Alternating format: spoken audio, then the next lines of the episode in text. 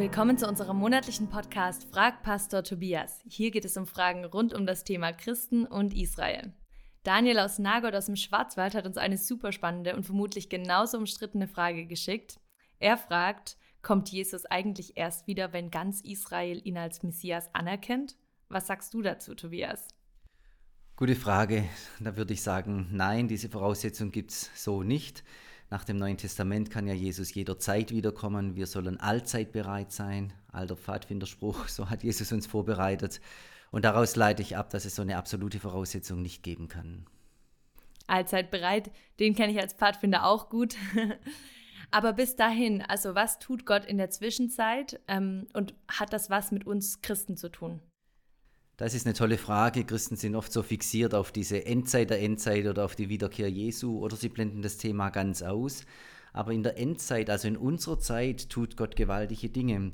Er arbeitet an drei Großprojekten, da folge ich Derek Prince, dem bekannten Bibellehrer. Mhm. Er arbeitet an der Wiederherstellung Israels, die wird auf vielen Seiten der Bibel verheißen.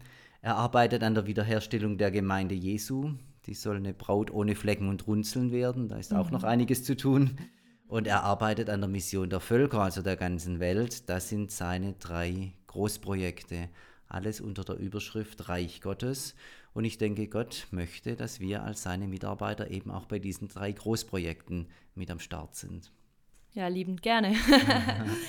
heißt es dann, dass die Juden eigentlich Jesus brauchen, um ewiges Leben zu erlangen? In der Offenbarung 7 gibt es ja auch diese Stelle, wo es um die Versiegelung von ganz Israel geht. Ja, das ist eine ganz interessante Stelle bei dieser Versiegelung. Da geht es darum, dass Israel nicht in die Gerichte Gottes reinkommt und eben auch nicht im Endgericht scheitern wird. Das entspricht ganz genau Römer 11, 26, wo Paulus sagt, ganz Israel wird gerettet werden. Eine gigantische Verheißung, dass Paulus da am Ende von seinen drei Israel-Kapiteln zu dieser Erkenntnis kommt. Ganz Israel wird gerettet werden. Ja. Da ist eine wichtige Unterscheidung zu machen, nämlich zwischen dem einzelnen Menschen, dem einzelnen Individuum und ganz Israel als Volk. Im Römerbrief kann man das schön sehen. In Römer 1 bis 3 zeigt Paulus, dass alle Menschen Sünder sind, egal ob Juden oder Nichtjuden, betrifft die einzelnen Personen. Deshalb brauchen alle das Evangelium, deswegen kann nur der Glaube an Jesus letztlich retten. In Römer 9 bis 11, da ist Paulus auf der Volksebene unterwegs und er fragt sich, hey, was ist denn jetzt mit meinem jüdischen Volk los? Sind die noch dabei? Sind die noch im Rennen? Mhm. Und da kommt eben hinten raus die ganz große Verheißung, ganz Israel wird gerettet werden. Mhm. Das wird in der Weise so über Israel gesagt und ist ähm, eine herausragende Verheißung für Israel.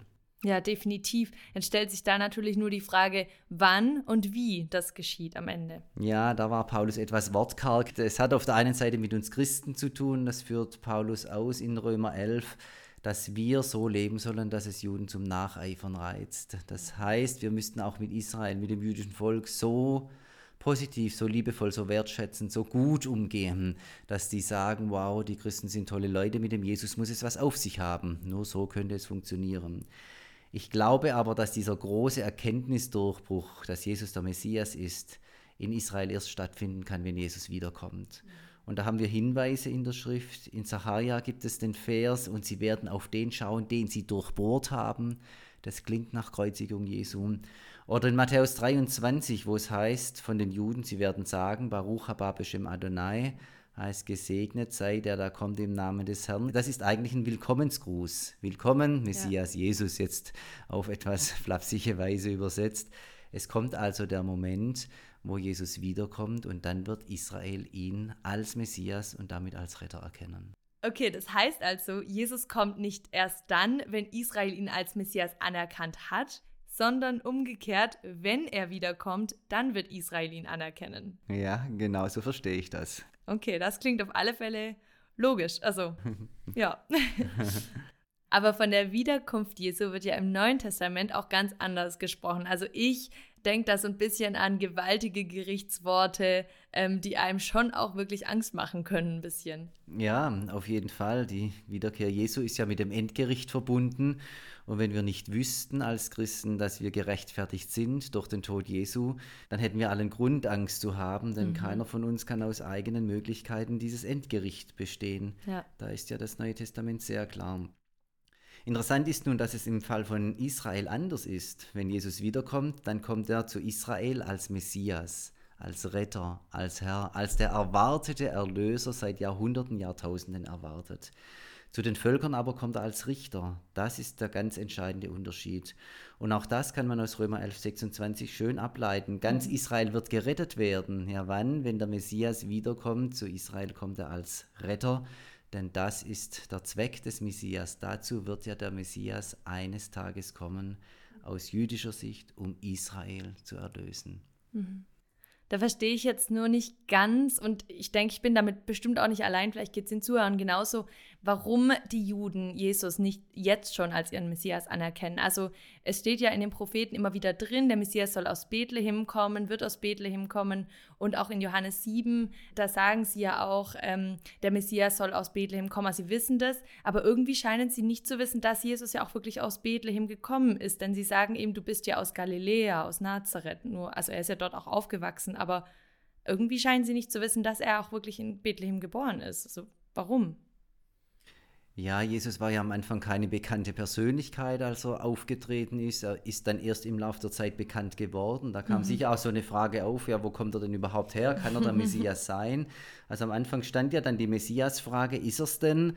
Und dann haben die Juden verschiedene Konzepte, verschiedene Ideen, verschiedene Verheißungen im Kopf und die sind gar nicht alle deckungsgleich. Deswegen war die Messianität Jesu längst nicht so eindeutig, wie wir das heute glauben. Und da hat man sicherlich die Frage gestellt, ja, eigentlich soll er doch aus Bethlehem kommen, kommt er jetzt denn daher? Manche wussten es, manche wussten es vielleicht nicht. Also gab es viele Diskussionen, zweifellos. Das Hauptproblem aber besteht darin, dass durch Jesus sich scheinbar gar nichts verändert hat. Mhm. Und das war immer mit der Messias-Idee verknüpft. Wenn der Messias kommt, dann bringt er Israel in Ordnung, wie auch immer. Dann bringt er die Welt in Ordnung, wie auch immer. Aber da passiert richtig was. Und jetzt sagen die Juden, sie sagen das auch heute noch, ja, damals ist nichts passiert, die Welt ist immer noch die alte, also kann der Jesus eigentlich nicht der Messias sein. Es braucht eine Offenbarung durch den Heiligen Geist, mhm. auf jüdischer Seite wie auch bei uns, um in Jesus den Retter, den Herrn, den Messias zu erkennen. Es braucht eine eigene Offenbarung und das ist immer ein Geschenk Gottes. Mhm. Und inzwischen wird ja Jesus schon auch mehr anerkannt als früher. Wie ist es jetzt oder wie läuft es gerade? Wie kommt es dazu? Ja, das ist eine tolle Frage. Es gab ja eine harte Geschichte der Trennung zwischen Christen und Juden. Und dann war Jesus eine sehr unerwünschte oder verteufelte Person unter mhm. den Juden. Mhm. Das hat sich in den letzten 100 Jahren oder 50 Jahren gravierend geändert. Auch von jüdischer Seite wurde Jesus wieder als einer der Iren, als Jude anerkannt. Mhm.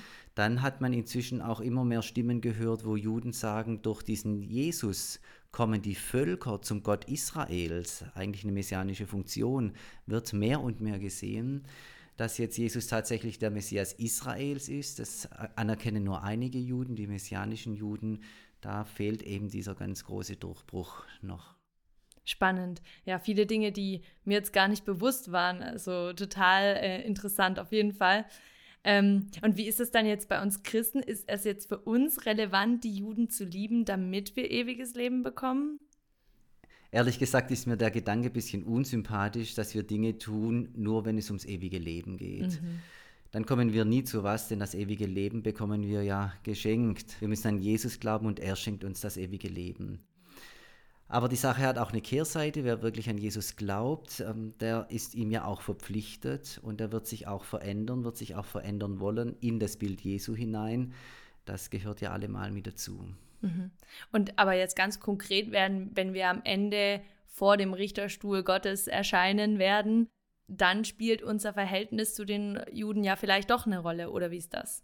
Ja, wichtige Frage. Was passiert mit uns Christen im Endgericht? Da werden natürlich unsere Werke genauso beurteilt wie bei jedem anderen auch. Was ist böse gewesen, was war gut? Und wir werden plötzlich volle Klarheit haben und uns mit nichts mehr rausreden können. Also es wird auch eine unangenehme Seite haben, die ganze Geschichte. Und im Zuge dessen werden wir auch nach unserem Verhältnis zu den Juden gefragt werden. Wenn Gott sagt, Israel ist mein erwähltes Volk, dann wird er im Endgericht fragen, wie seid ihr mit meinen Leuten umgegangen? Ja. Also ist Israel gerichtsrelevant, da besteht für mich kein Zweifel. Okay. Und was bedeutet das dann jetzt praktisch für uns Christen? Was sollen wir jetzt tun? Praktisch heißt es, dass wir Israel als erwähltes Volk Gottes erstmal anerkennen müssen, ohne Wenn und Aber. Israel ist der Bundespartner Gottes, auf Israel liegt die Erwählung, daran hat sich nichts geändert. Römer 11, Vers 28. Das heißt, dass wir diesem Volk mit Wertschätzung begegnen sollen, auch mit der Vorgeschichte, auch mit der eigenen Form zu glauben, wie sie es bis heute tun. Mhm. Das sollte alles mit Wertschätzung gedacht werden. Und wir sollten die Juden lieben, ehren und Gutes tun, wo immer wir es können. Dann haben wir aus reinem Herzen unser Verhältnis zu Israel gepflegt und dann werden wir Gottes Wohlgefallen finden. Mhm.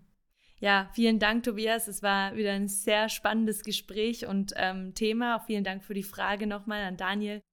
Das heißt, wenn Jesus der Messias ist, kann man zusammenfassend sagen, dann wird er eines Tages zu seinem Volk Israel kommen, ja. um es zu retten. Denn der Grundauftrag des Messias ist, das Volk Israel zu erlösen. Mhm. Und das ist total spannend. Wir hoffen, dieser Podcast hat euch auch geholfen, um ein paar Insights in dieses Thema zu bekommen. Lasst uns auf alle Fälle gerne wissen, ähm, wie ihr dazu steht, was euer Feedback ist, was eure Fragen sind, auch für die nächsten Podcasts. Unsere Adresse lautet podcast.csi-aktuell.de. Wir freuen uns, von euch zu hören.